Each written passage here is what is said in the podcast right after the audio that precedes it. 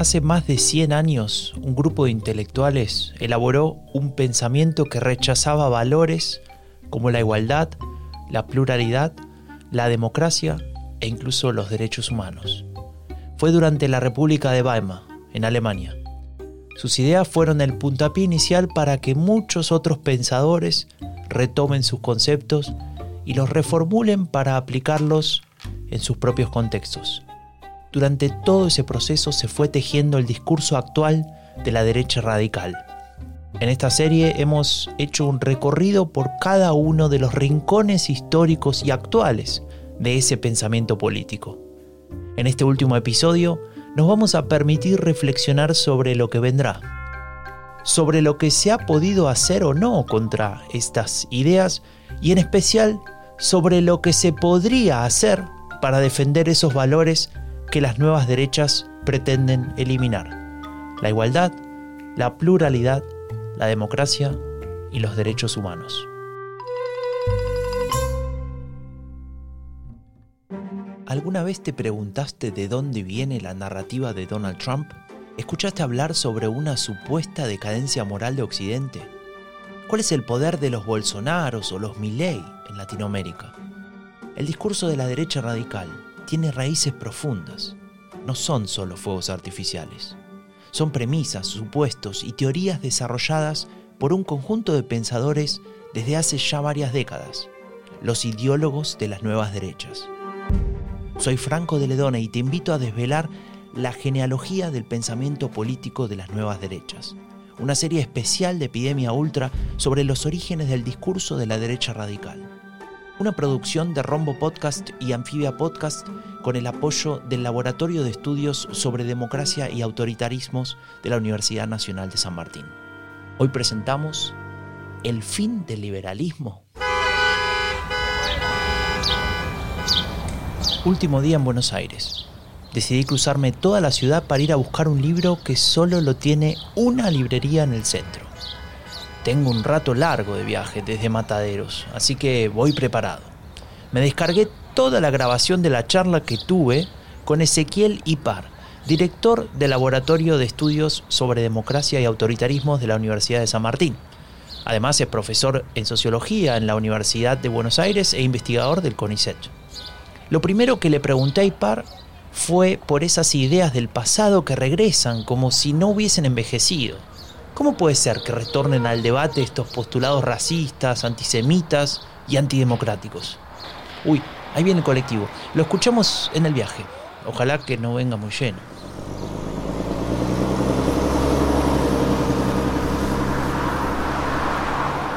El retorno de estas ideas viejas, que aparte están cargadas de hechos trágicos, de hechos extremadamente violentos. ¿no? Vos citabas el antisemitismo, que es en el siglo XX el responsable de uno de los genocidios más tremendos en la historia de la humanidad.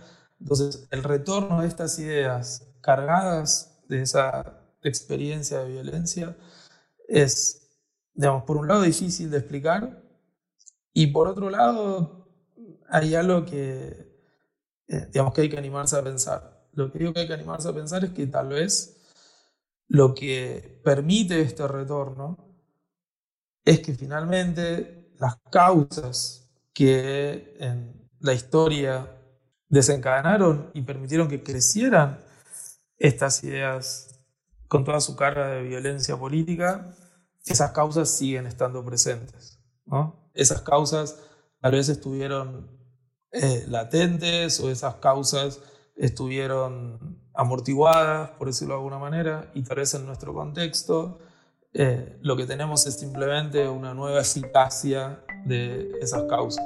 Hablemos entonces sobre esas causas. En primer lugar, la crisis económica, la crisis del capitalismo, la crisis que lo que genera es una experiencia muy fuerte de inseguridad, inestabilidad, de potencial pérdida de la propia identidad social. Supongamos, este es el caso clásico de los que tienen un empleo y sienten que por el desarrollo de la crisis pueden perder ese empleo, tienen un estatus eh, socioeconómico y sienten que puede perder ese estatus, ¿sí? tienen una posición social que creen que se puede ver afectada o que se volvió insegura por la crisis. Eh, esa es una causa, sin dudas. La segunda es que existen hoy, como existieron en el pasado, intereses, ideologías políticas que responden a esos intereses, que en este contexto de crisis están dispuestos a saltarse los límites, digamos así, del juego de la institucionalidad republicana, en nuestro caso de la institucionalidad democrática. Eso es otro fenómeno inquietante del pasado que de algún modo se repite. ¿no? Intereses que pueden ser económicos, pueden ser económicos y políticos. Hay también en Latinoamérica intereses del Poder Judicial, por ejemplo, que en este contexto de agudización de la crisis y frente a esta pérdida que pone en la experiencia eh, la crisis social, juegan con eh, transgredir los límites de la institucionalidad. Y después, como última causa de esta, vos lo decís muy bien, de este retorno, ¿no? de esta reemergencia de ideas muy viejas, muy reaccionarias y también eh, muy violentas, yo pondría la falta de contranarrativas o la falta de narrativas alternativas para interpretar esta crisis. Hay ahí una, una, vacío, una vacancia de otro tipo de ideas que interpreten otro tipo, digamos, que interpreten de otra manera los malestares que provoca eh, la crisis social. Y queda claro que sin contranarrativas los discursos de las nuevas derechas corren con una gran ventaja. Mira, ya estamos en Avenida del Trabajo. Bueno, hace 30 años le cambiaron el nombre a Eva Perón, pero yo le sigo diciendo Avenida del Trabajo. Le pregunté a Ipar por la cuestión de la crisis política, por la desafección, me pareció relevante porque, como hemos visto, es una herramienta muy importante el discurso de la derecha radical para movilizar. Siempre para juzgar el desempeño de un partido político en un contexto de crisis, sobre todo un contexto de crisis eh, múltiple como el que tenemos hoy, ¿no? porque hoy tenemos la crisis que dejó la pandemia, tenemos la crisis de una pospandemia muy inestable y después la crisis que se abrió con la guerra en Europa, que repotencia las vulnerabilidades en el sistema económico, inclusive en el sistema institucional de los que hablábamos antes. Hoy tenemos una crisis muy aguda que encima es múltiple. Pero, pero sin duda hay que juzgar el desempeño de los partidos políticos en esos contextos difíciles. Uno diría que para eso estaban los partidos políticos, ¿no? para enfrentar las contingencias más agudas del sistema económico, del sistema institucional para enfrentar sus desafíos y cuando uno mide su desempeño frente a desarrollo de la crisis, sin duda hay, hay, un, hay un problema, hay un déficit. El problema es cuando se va automatizando, es decir, cuando los partidos políticos no solo fracasan con sus propuestas para resolver los problemas de la crisis, sino cuando se acostumbran a fracasar y cuando eh, digamos, normalizan esa idea de que finalmente no tienen mucho para ofrecer y que, bueno, el sistema es tan complejo y la crisis es tan grave que lo único que puede hacer un partido político, digamos, del sistema es eh, un paliativo que encima se sabe que no va a resolver nada estructural.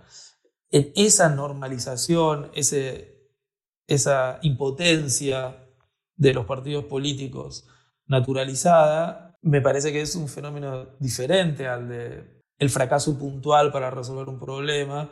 Entonces, ahí sí yo creo que puede haber lo que vos decías, un motivo de crecimiento de desafección, y no solo de desafección, sino de resentimiento contra los partidos políticos.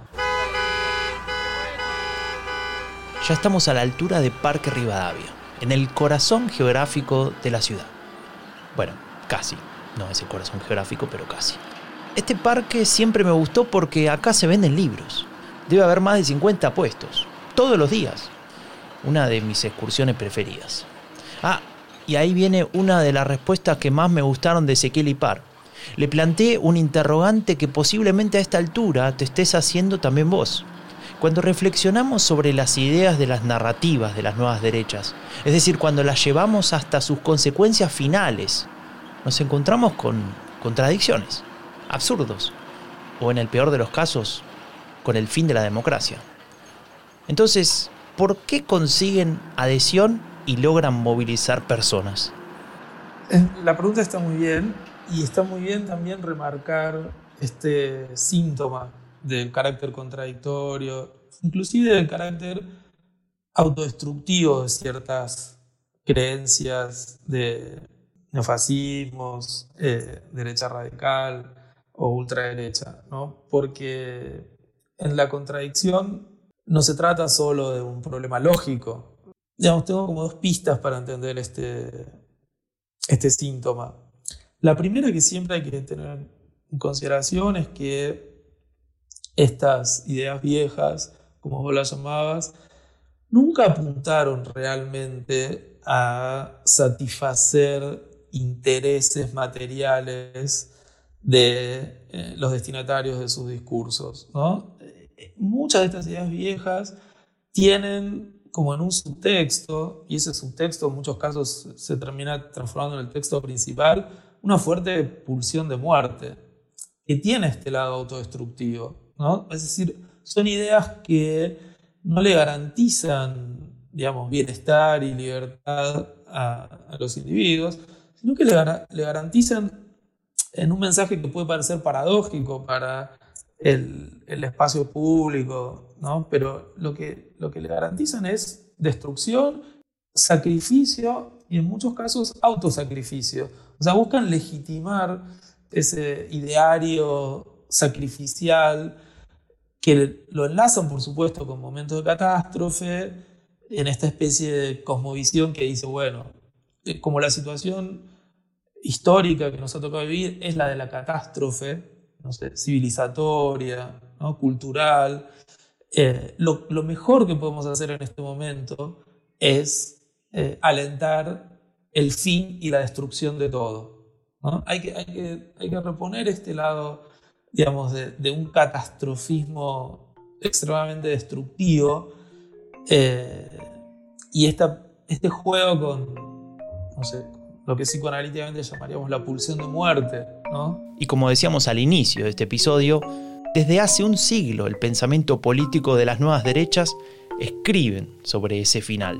Evidentemente nos llama la atención, nos parece eh, inusual, porque se supone que los partidos políticos no tienen ese tipo de, de mensajes. Entonces, por un lado, colocaría este modo de desmentir la idea de que hay algún interés individual que se satisface a través de estas creencias. Tal vez puede ser la destrucción de todo interés individual lo que promueven eh, estas creencias. Ahora, del otro lado, lo que me parece que sucede y que es, no sé, de alguna manera otra característica que habría que resaltar, es que no todos los adherentes de estas ideas llegan a este punto en el que sus contradicciones muestran este lado autodestructivo. Es decir, no todos los adherentes examinan las ideas violentas, estas ideas reaccionarias que tienen este lado autodestructivo, no todos los, las examinan hasta llegar a esta conclusión a la que vos llegabas. ¿no? Es decir, y los que se quedan en el camino, los que, como si dijéramos, compran sobre todo a veces la propaganda, compran la estética, compran el mensaje atractivo, se suben a un carro que entienden que es como una moda y a ese carro al que se subieron no le hacen todas las preguntas que le tendrían que hacer para adherir políticamente. Bueno, ahí hay otro fenómeno que también hay que considerarlo. No todos los que terminan votando, o inclusive no todos los que terminan replicando estas ideas, hicieron ese tipo de, de adhesión ¿no? decidida, profunda, y llegaron a este punto que vos señalás de, de examinar sus contradicciones. Hay una fuerza en estas ideas que siempre tuvo que ver, y, ahí hay otro puente de conexión del pasado con el presente, siempre tuvo que ver con, como con una excelente publicística, como si fueran expertos en la propaganda, eh, para un mensaje y para un programa político que puede ser absolutamente insustancial o, como vos decís, incoherente, radicalmente incoherente. Pero esa expertise en la publicística, esa expertise en la propaganda, no hay que eh, desvalorizarla, porque tiene una eficacia que puede explicar esas adhesiones débiles a las que me refería.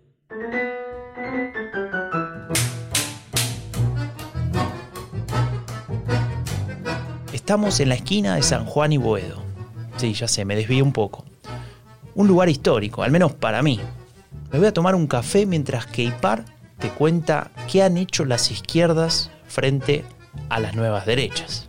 Para ser claros, implicar la densidad del problema que estás planteando, habría que hablar de izquierdas en plural, porque tal vez, y ahí sí persiste el problema, las izquierdas en plural o sea, diría muchas izquierdas, casi todas las izquierdas, tienen mucho problema para enfrentar este desafío de las nuevas derechas. Entre todas las cartas que puede jugar eh, ideológicamente, políticamente, eh, las izquierdas, una alternativa que estuviera a la altura del desafío. Entonces, ahí me parece que persiste el problema, aun cuando lo complejizamos. Eh, ni una izquierda más radical, ni una izquierda más por fuera del Parlamento, ni una izquierda más moderada o más socialdemócrata o más logra encontrar como eh, la llave de, este acertijo. Me parece que hay algo que tiene que ver con la irracionalidad del discurso de las nuevas derechas frente a los problemas que se propone propagandísticamente resolver o superar, que es una irracionalidad a la que las izquierdas, digamos, no le pueden, no le pueden competir. Cuando, es decir, como hoy las, las izquierdas no pueden hacer el tipo de promesas eh, mágicas o, más o menos mitológicas que tienen las nuevas derechas. Y ahí aparece todo el tema de eh, las soluciones absolutamente abstractas y simplificadoras de problemas muy complejos. Ahí aparece el tema de eh, la propia experiencia de la dificultad del gobierno, que estas nuevas derechas, por lo menos hasta ahora, no, tienen o no, tenían. Esa sería la parte realista del problema, pero me da la impresión de que los inconvenientes de la izquierda no se terminan ahí. Pero más allá de esa parte realista, que, tiene un lado medio de, funcional, de cómo funcionan las izquierdas al interior de este momento histórico, lo que yo creo es que estas izquierdas en plural eh, tienen dos problemas. El primero, tienen muchos problemas para construir un horizonte común. Es decir, esa pluralidad de perspectivas, ideologías, modalidades de ejercicio del gobierno está muy separada, muy fragmentada. Y a veces lo que uno nota, sobre todo en la coyuntura actual, es que a las derechas le cuesta mucho menos digamos, unificarse, fusionarse, actuar como sobre la coyuntura, eh, como si fuera, digamos, construir un bloque, Y después el otro tema es la relación de estas izquierdas con la ciudadanía y lo que se conocía como las bases históricas de las izquierdas, Y acá sí me refiero a eh, su relación con la clase trabajadora.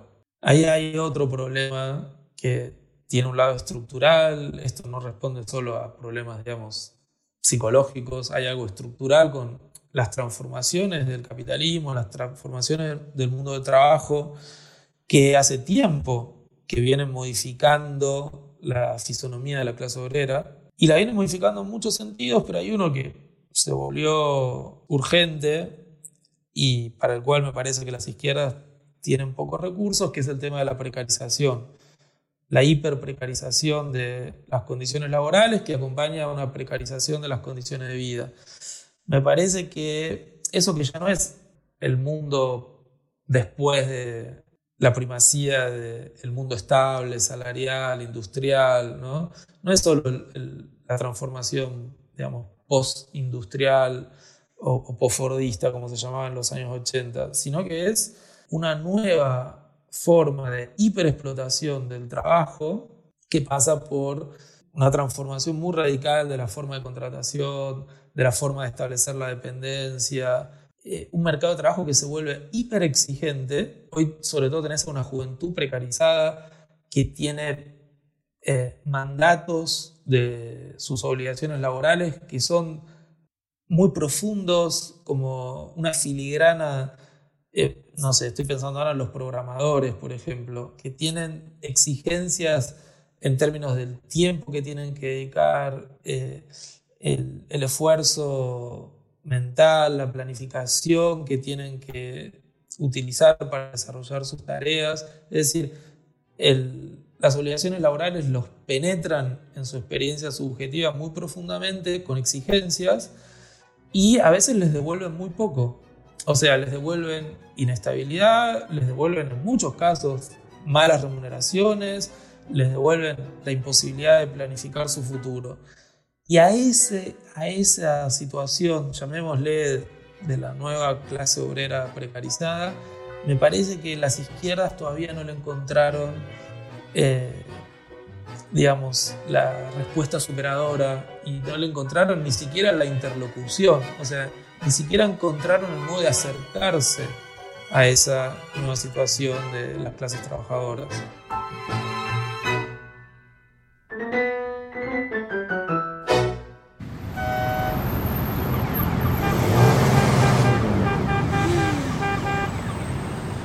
Ya llegué al centro de Buenos Aires. Y el esfuerzo valió la pena porque ya tengo el libro que vine a buscar. Se titula Un mundo después del liberalismo. Su autor se llama Matthew Rose. Y en su introducción, que ya me leí sentado en esta placita de San Telmo, lanza una verdadera provocación. Justamente algo que le había preguntado a Ezequiel Ipar. ¿Son los pensadores de la derecha radical los únicos que se han planteado la idea de que el liberalismo terminará y por ello formulan su modelo de sociedad en tanto alternativa? ¿Deberíamos pensar también nosotros en que el liberalismo y eventualmente sus valores van a terminar?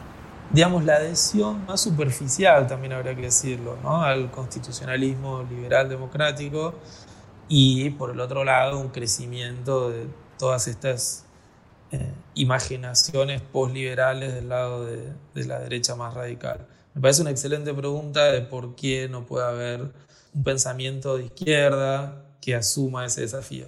Yo diría que en términos del pensamiento filosófico que vos mencionabas en tu pregunta, eh, sería un poco injusto decir que no hay una reflexión sobre los límites del liberalismo político, digámoslo así, y la búsqueda de posibles soluciones. Digo, por ejemplo, no sé, por mencionar un caso, pero digo, no sé, la escuela de Frankfurt, incluso Habermas, en toda su larga obra, intentó pensar ese modo de trascender desde dentro a la democracia liberal, ¿no? radicalizando la democracia, pensando en un constitucionalismo democrático que supere los límites del individualismo, el, propietarismo, ¿no? de eh, la tradición liberal. Entonces, tal vez la pregunta es por qué esos límites no pudieron ser problematizados, no a nivel de las ideas, sino a nivel de las propuestas políticas. Ese sí me parece un punto clave, porque lo que uno nota en la derecha radical es que no solo se trata de señalar teóricamente límites del constitucionalismo liberal, sino de, hacer una propuesta política en ese sentido. Y hacer propuestas políticas, como decíamos antes, que pueden ser absurdas, contradictorias, pero sin embargo las sostienen en, el espacio público. La pregunta es por qué, como si dijéramos, los partidos de izquierda no se animaron a trascender eh, desde dentro, o sea, conservando todos los valores, las garantías y las cosas positivas que históricamente descubrimos que tiene el constitucionalismo liberal, pero superarlo en sus limitaciones a través de propuestas políticas. ¿Será que nadie se anima? ¿Será que estamos muy cómodos así? Eh, y ahí es sin duda, hay algo muy timorato, hay algo muy conformista, que era lo que vos mencionabas, porque, eh, por ejemplo, no hay grandes propuestas de, no sé, reformas constitucionales, no hay grandes propuestas de nuevas formas jurídicas, donde aparezcan, no sé, derechos eh, colectivos de otra manera, donde aparezca una puesta en cuestión de los efectos más dramáticos del el derecho restricto a la propiedad privada, por ejemplo, que se enlazan con esa dominancia del liberalismo dentro del constitucionalismo contemporáneo. Hoy tenés muy probablemente, ahí están los estudios de Piketty que me parece que lo demuestran muy bien, una de las sociedades más desiguales, o sea, volvimos a la forma de la desigualdad radical de fines del siglo XIX, comienzo del siglo XX. Y lo que está detrás de esa desigualdad es un tipo de interpretación del derecho de la propiedad privada, del derecho de apropiación de la producción material de la sociedad. Bueno, ¿por qué no hay propuestas de izquierda que cuestionen ese uso del derecho esa configuración donde el derecho solo sirve para garantizar un tipo de apropiación que genera estos niveles absurdos de desigualdad, eh, me parece que es una pregunta muy pertinente. Y sí, la última pregunta se caía de madura. ¿Se puede pensar en una alternativa superadora que mantenga los valores positivos y a la vez pueda dar respuesta a los desafíos sin resolver? ¿O acaso estamos, como decía antes, muy cómodos así como estamos?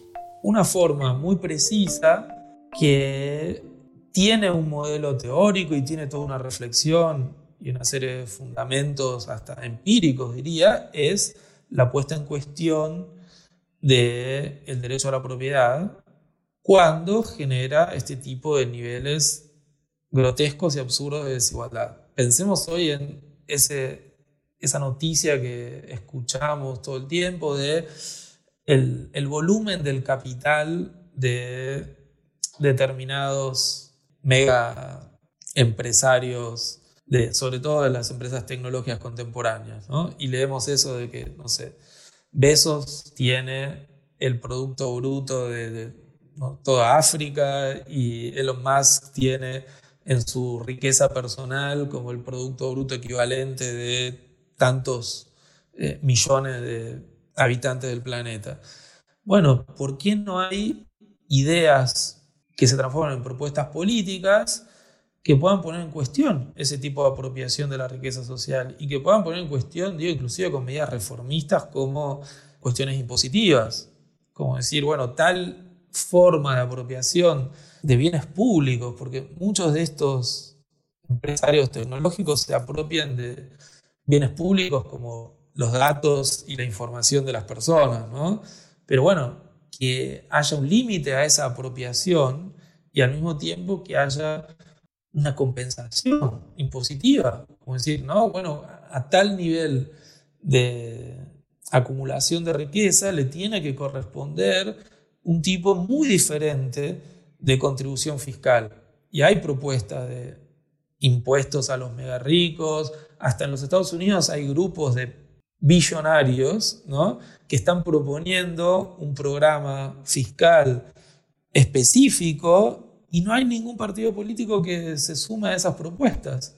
No hay ningún partido político que transforme esa necesidad relativamente evidente de equilibrar un poco la balanza de la desigualdad en alguna propuesta legislativa y en alguna puesta en cuestión de el status quo jurídico en, estos temas. Ese me parece un tema que es muy preciso y es un tema en el que la vacancia, yo te diría, de todas las izquierdas, como decíamos antes, en propuestas concretas, decididas y que lo tomen como uno de sus principales temas de campaña, es, es muy notable.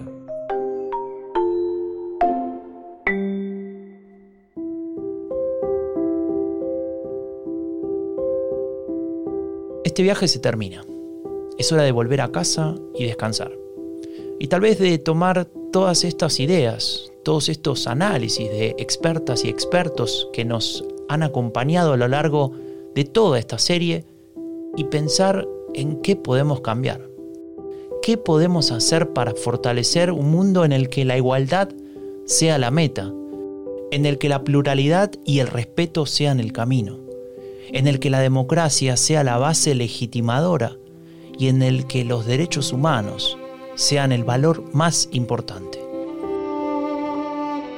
Y no, no creo que con eso alcance. No podemos quedarnos en esa comodidad. Y sí, esos son los valores que nos guían, y está muy bien, pero necesitamos algo más. La realidad nos muestra que hay desafíos, que hay problemas, que hay injusticias, y por lo tanto que debemos repensar cómo construir un mundo más justo, con qué herramientas y con cuáles reglas. Si no lo hacemos, es posible que estemos perdiendo una gran oportunidad. Y lo que es peor, es posible que el pensamiento de las nuevas derechas se adueñe de esa oportunidad. Esta serie ha intentado apelar a la empatía metodológica para que conozcamos mejor ese pensamiento, para que en lugar de juzgarlo, lo comprendamos y podamos identificar sus fortalezas y debilidades, para que construyamos las narrativas y las políticas públicas que neutralicen su crecimiento. Ahora te toca a vos.